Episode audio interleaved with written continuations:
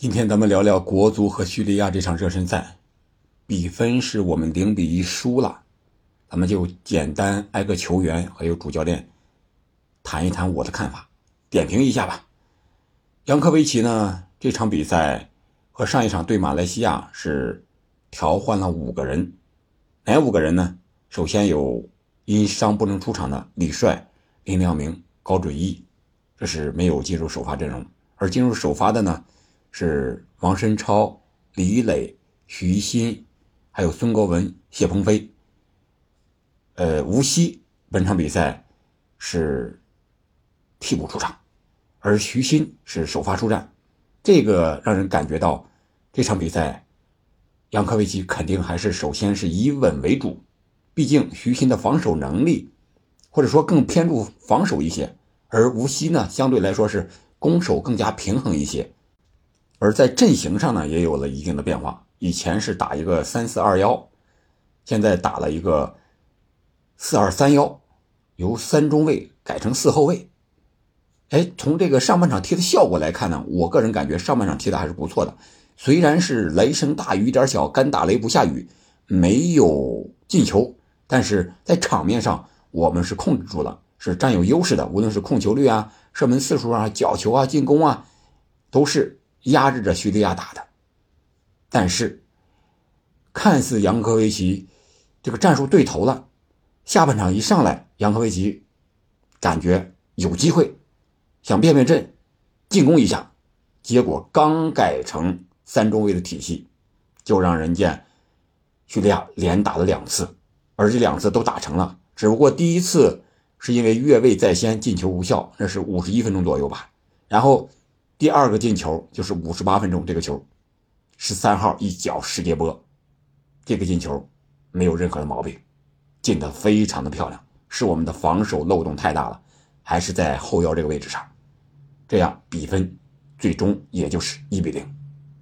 从这儿看呢，扬科维奇还是想用三中卫这么一个阵型，但是效果并不好，而且还马上丢球了。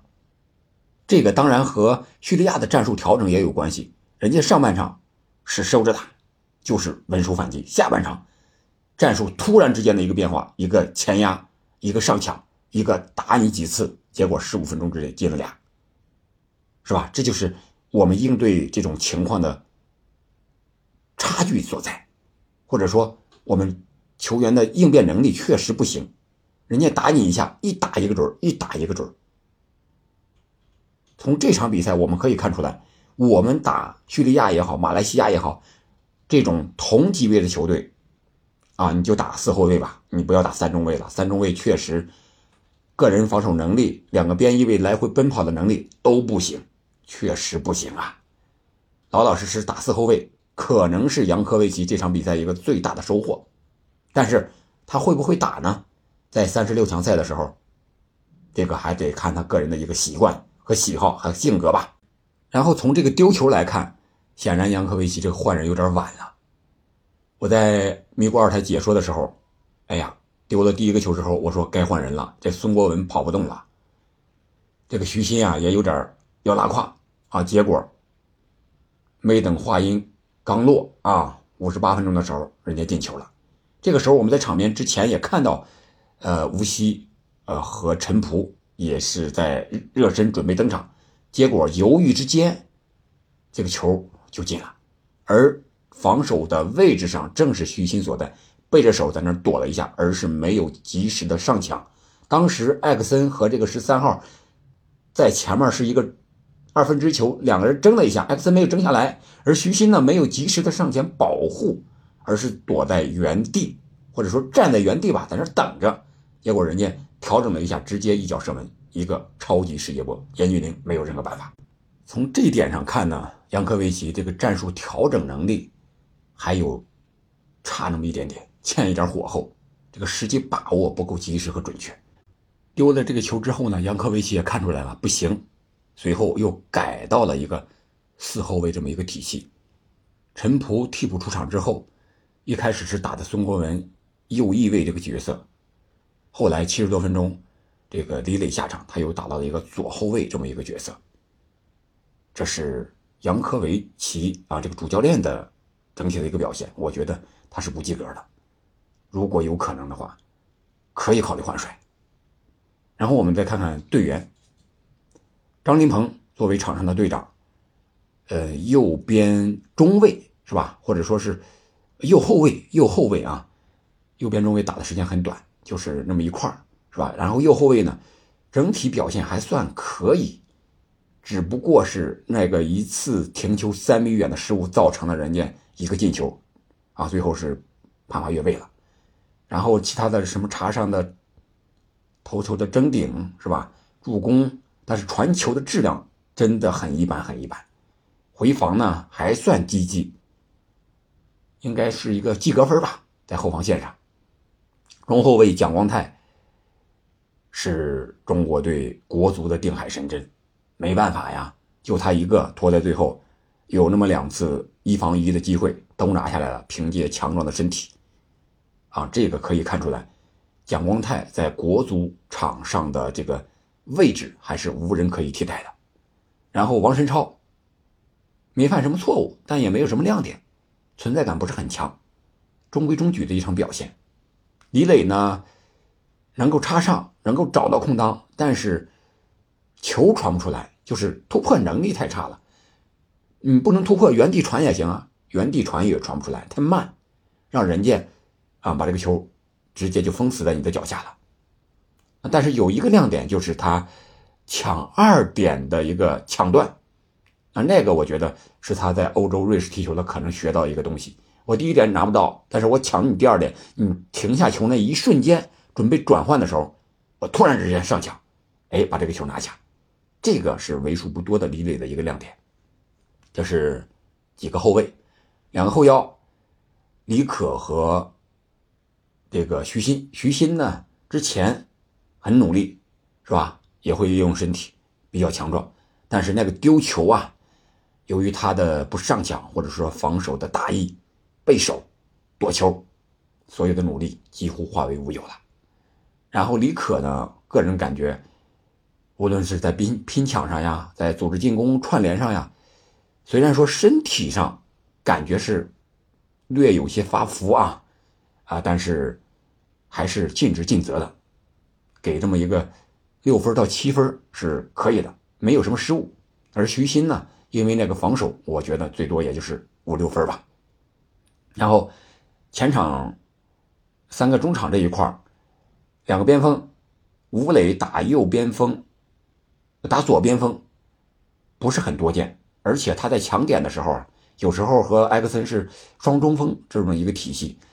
但是感觉吴磊这场比赛是有点收了，抢点有等是吧？禁区之内想射门，结果等了一下被人破坏了，然后一个带球的射门打高了，打飞机了，啊，其他的有一个头球，还有一个边路的射门都被守门员化解了，呃，可以说作用不是很大，状态不是很好，啊，只不过是最后的时候他有一个回防的拉人的战术犯规，啊，可以看出来他也是很拼的。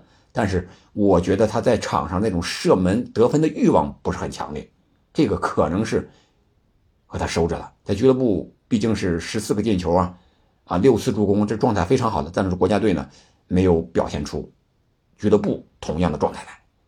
然后谢鹏飞应该算是本场表现加上上一场对马来西亚的后半场，谢鹏飞应该是表现最好、最亮眼的国足队员之一。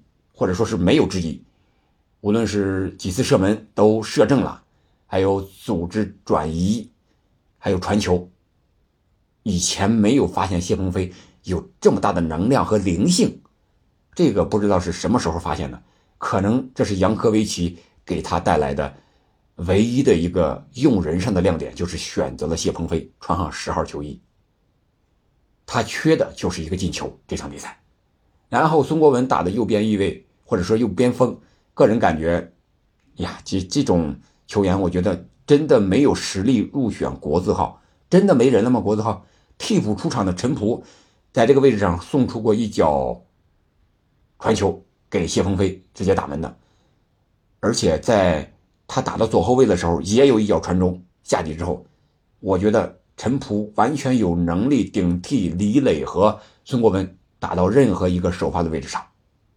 陈普应该算是一个替补出场，三十分钟打高分的一个队员。而孙国文呢，有那么两次和叙利亚后卫一对一突防的机会啊，结果被人家十五米之内追回了五米，硬生生的把这个反击的机会就这样白白的浪费掉了。我们看土耳其和日本这场热身赛，伊东纯也有一个罚角球之后的快速反击，一个人带球把这个土耳其后卫甩的。硬生生的在同时起跑的时候甩开了五米的距离，最后造成了一个点球，而我们呢，却浪费了这种反击的机会。一个是速度不行，绝对的速度没有；再一个带球的技巧不行；再一个这个自信心也不足，就没有那个决心，我要趟到对方的禁区之内形成射门或者造点或者传中，就没有这个信心。首先，这个心理我们就打怵了，这一点是完全不行的，甘落下风。然后脑子还不太灵光，你这种球员怎么能到国足呢？是吧？这是孙国文。然后艾克森，个人感觉在前锋线上没有了之前在恒大那个大杀四方那种灵气呀、射术啊，感觉什么都没有。首先是创造不出来给他更多的机会，再是再一个就是他的强点呀、意识呀、身体呀各方面都在下降啊。对了，说到这儿了，想起了年龄问题了，他已经三十四了。再加上张琳芃，加上王晨超都是三十四。杨科维奇本场比赛首发队员名单，平均年龄三十一点三岁。参加二零二六年世界杯，什么意思呢？到二零二六年的时候，三十三四岁了，如果能进了，还是这帮人去，还是换年轻的？他们打热身赛，打三十六强，或者说在随后进去再打十八强，能行吗？我觉得这个。不能单怪人家外教，也得怪怪国足的管理层。为什么呢？你不能把你的这个年轻化的希望寄希望于打短工的外教身上吧？外来的和尚会念经，但是人家也得把这个位置先坐稳了再说，对吧？我觉得这个问题上不能单单怪人家一个主教练的问题。这是这几个首发的队员，刚才点评了陈普，我觉得还是。有一定的亮眼的表现的，呃，可以获得一个首发的机会。然后就是吴曦上场之后呢，虽然说是有一定的改观，但是并没有根本性的改变。中国队也没有取得进球，他个人的几脚远射呢，一脚是打正了，一脚是打飞了，呃，可以说是和局鑫在的时候差别不是很大。然后就是巴顿，巴顿替补了大概有二十分钟。加上伤停补时打了有三十分钟左右的时间，也是存在感不是很强，参与感也不是很强。无论是在边路啊，还是反抢呀，呃，感觉对不上点另外就是张佳琪，最后时刻可能是也就是意思意思吧，是吧？为了将来好相见，其他队员除了两个守门员可能都上过场了，这张佳琪没上过场，也得上场感受感受啊，啊，但是也是没有时间发挥，也看不出来什么。哇，这就是整场比赛中国队输给叙利亚球员们的表现，主教练的一个表现。我个人的一个感觉啊，因为看了整场比赛，确确实实不太很舒服，心理上总是那么膈应着。为什么叙利亚是我们的苦主，我们就没有救世主呢？是主教练战术布置不行，那你球员有有没有能力能站出来的人呀？球员也没有。就聊到这儿吧，我们随后。又进入到五大联赛，感谢您的收听，我们下期再见。